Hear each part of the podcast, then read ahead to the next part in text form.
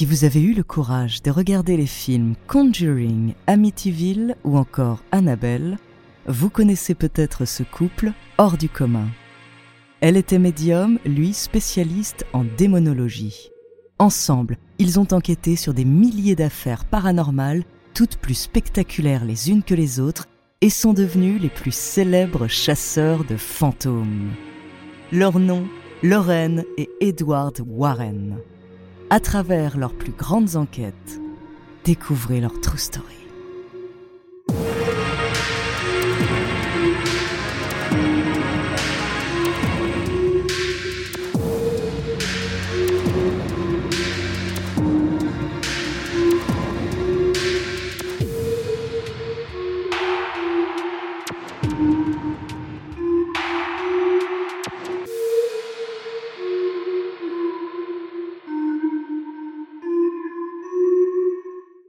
Mais avant de commencer à vous raconter cette histoire extraordinaire, laissez-moi vous présenter notre partenaire. Another day is here and you're ready for it. What to wear? Check. Breakfast, lunch and dinner? Check. Planning for what's next and how to save for it? That's where Bank of America can help. For your financial to-dos, Bank of America has experts ready to help get you closer to your goals. Get started at one of our local financial centers or 24-7 in our mobile banking app. Find a location near you at bankofamerica.com slash talk to us. What would you like the power to do? Mobile banking requires downloading the app and is only available for select devices. Message and data rates may apply. Bank of America and a member FDIC. When you need mealtime inspiration, it's worth shopping Kroger, where you'll find over 30,000 mouthwatering choices that excite your inner foodie. And no matter what tasty choice you make, you'll enjoy our everyday low prices, plus extra ways to save, like digital coupons worth over $600 each week. You can also save up to $1 off per gallon at the pump with fuel points. More savings and more inspiring flavors make shopping Kroger worth it every time. Kroger, fresh for everyone. Fuel restrictions apply. Bonjour, ici Andrea, bienvenue dans True Story. Alors au menu aujourd'hui, des fantômes, des poupées maléfiques, voici les ingrédients de ce nouvel épisode qui, je l'espère, va vous faire frissonner.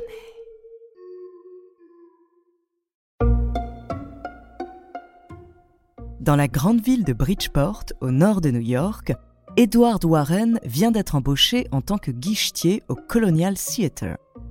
Un mercredi après-midi, il rencontre Lorraine. Ils n'ont que 16 ans, mais c'est le début d'une grande histoire d'amour. Ils se marient l'année suivante. En 1945, de retour de la Seconde Guerre mondiale, Edward intègre une école d'art. La peinture est sa passion, mais il n'apprend rien à l'école. Il abandonne finalement les cours car il a un autre plan. Depuis tout petit, le jeune homme est obsédé par les fantômes et les esprits parce qu'il a lui-même vécu dans une maison hantée. De 5 à 12 ans, ses nuits ont été perturbées par le bruit du placard qui s'ouvre tout seul et par les visites d'une boule de lumière au visage de vieille dame. Ses parents n'ont jamais cru aux histoires de ce petit garçon esselé et pensaient plutôt à des terreurs nocturnes. Mais lui va passer sa vie à courir après ces esprits malins. D'autant plus que sa femme, Lorraine, a elle aussi un lien particulier avec le monde de l'occulte. Dès l'âge de 9 ans, elle raconte avoir commencé à percevoir des auras, des sortes de halos lumineux autour de certaines personnes. Mais elle non plus, personne ne la croyait. Elle a même été envoyée faire une retraite pour en finir avec ses idées jugées fantaisistes.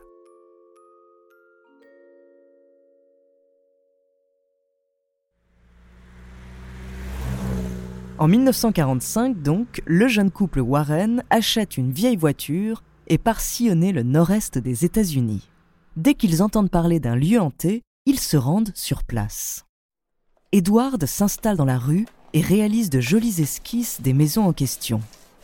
Agrémenté de sa touche personnelle, des fantômes qui sortent des fenêtres.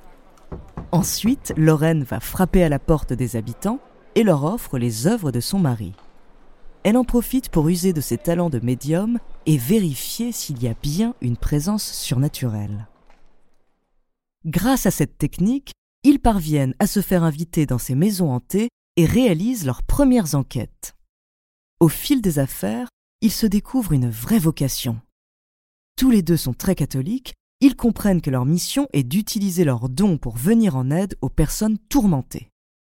Leur notoriété va exploser dans les années 1960 et c'est dans les années 1970 qu'ils se voient confier les affaires qui resteront parmi les plus célèbres de leur carrière. La première, sûrement la plus connue, date précisément de 1970. Lorraine et Edward Warren se rendent au domicile de deux étudiantes infirmières. Donna, l'une d'elles, a reçu pour son anniversaire une grande poupée en tissu. Après quelques jours, en rentrant chez elle, les deux colocataires s'aperçoivent que la poupée semble avoir changé de position. La semaine suivante, elle la retrouve dans une autre pièce. Sans aucun doute, la poupée est possédée. Cependant, le jouet ne semble pas vouloir leur nuire, elles ne cherchent donc pas à s'en débarrasser. Par curiosité, elles consultent tout de même une médium qui leur apprend que dans cette même maison, une enfant de 7 ans du nom de Annabelle Higgins est décédée il y a quelques années. Au cours de la séance de spiritisme, l'esprit demande à investir le corps de la poupée. Par compassion, les deux jeunes filles acceptent. Mais suite à cela, la poupée Annabelle va se montrer moins aimable. À deux reprises, elle attaque le petit ami d'une des étudiantes. D'abord en essayant de l'étrangler dans son sommeil, puis une autre fois en lui griffant le torse jusqu'au sang. Après avoir écouté les trois malheureux locataires, le couple Warren annonce son verdict. Ce n'est pas l'esprit de l'enfant disparu qui vient les troubler, c'est un démon qui a profité de leur compassion pour se jouer d'elle à quelques jours près, il aurait pu s'emparer de leurs âmes et les tuer. Edward et Lorraine proposent de récupérer la poupée pour éviter qu'elle s'en prenne à quiconque tomberait dessus. Ils vont eux-mêmes être victimes de sa malveillance, puisque sur la route du retour, ils perdent à plusieurs reprises le contrôle de leur véhicule. Arrivés chez eux, la poupée va prendre une place d'honneur dans le musée qu'ils ont ouvert dans leur sous-sol, plein de jouets possédés et autres reliques.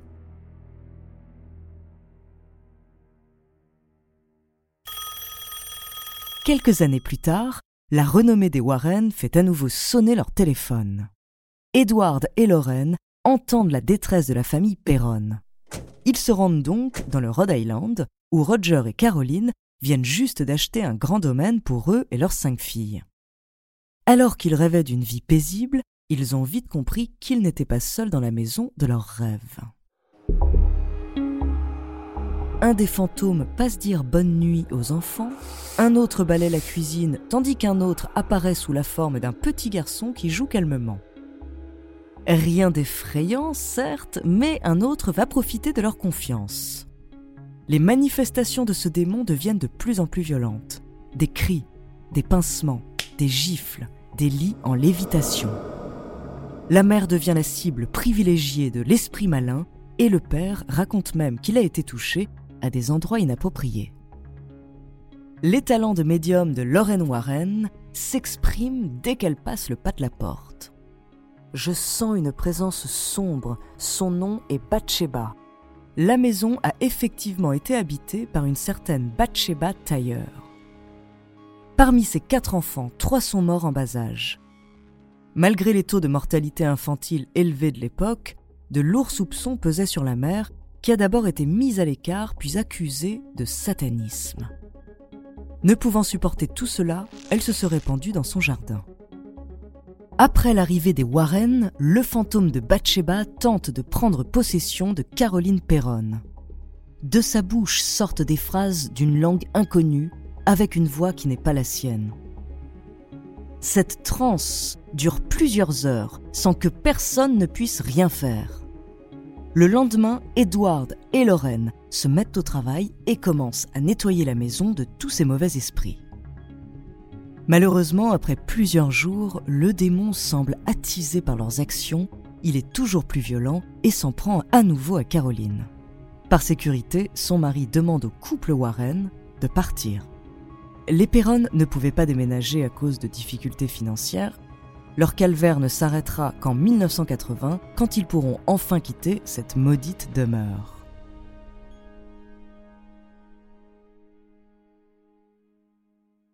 En 1984, cette fois, c'est pour aider un enfant possédé qu'Edward et Lorraine sont appelés. Cette affaire, aux abords plutôt banale pour les Warren, va cependant prendre une ampleur aussi tragique que médiatique. David Glatzel, 11 ans, affirme avoir vu un fantôme sous la forme d'un vieil homme. Alors que ces visions se multiplient et que David a des comportements bizarres, la famille fait appel aux Warren pour les aider. Il confirme un cas de possession. David va être exorcisé plusieurs fois avec plus ou moins de succès. Au cours d'un des exorcismes, le beau-frère de David, Arne Cheyenne Johnson, défie le démon. Il lui dit Entrez en moi, laissez le petit garçon tranquille. La sœur de David constate rapidement des comportements étranges chez son petit ami. Il a des hallucinations, des moments de transe, mais ne se souvient de rien. Plusieurs mois plus tard, suite à une altercation avec son propriétaire, Johnson le tue de plusieurs coups de couteau. Le lendemain du meurtre, Lauren Warren informe la police locale que Johnson agit sous l'emprise d'un démon. Ce sera la ligne de défense d'Arne Cheyenne Johnson pendant tout le procès, qui restera connu sous le nom du cas The Devil Made Me Do It. Johnson sera tout de même reconnu coupable. Toutes ces affaires ont fait du couple Warren les chasseurs de fantômes les plus célèbres.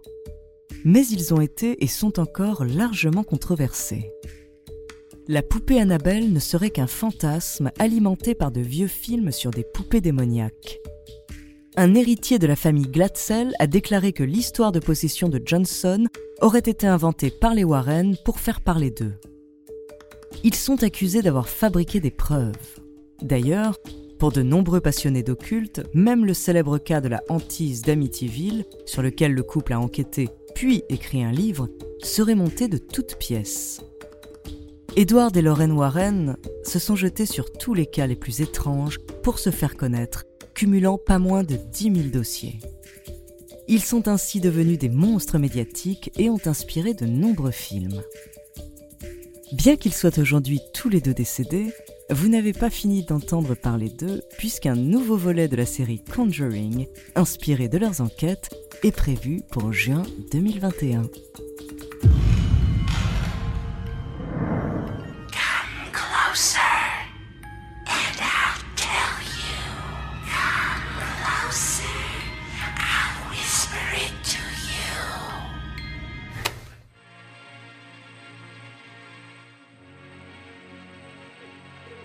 Merci d'avoir écouté cet épisode de True Story.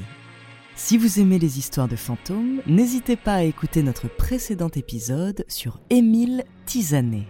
La semaine prochaine, je vous parlerai d'une cinéaste complètement effacée de l'histoire. En attendant, n'hésitez pas à nous faire part d'histoires que vous aimeriez entendre sur votre plateforme d'écoute préférée ou alors via la page Instagram ou Twitter de Bababam. Nous nous ferons un plaisir de les découvrir.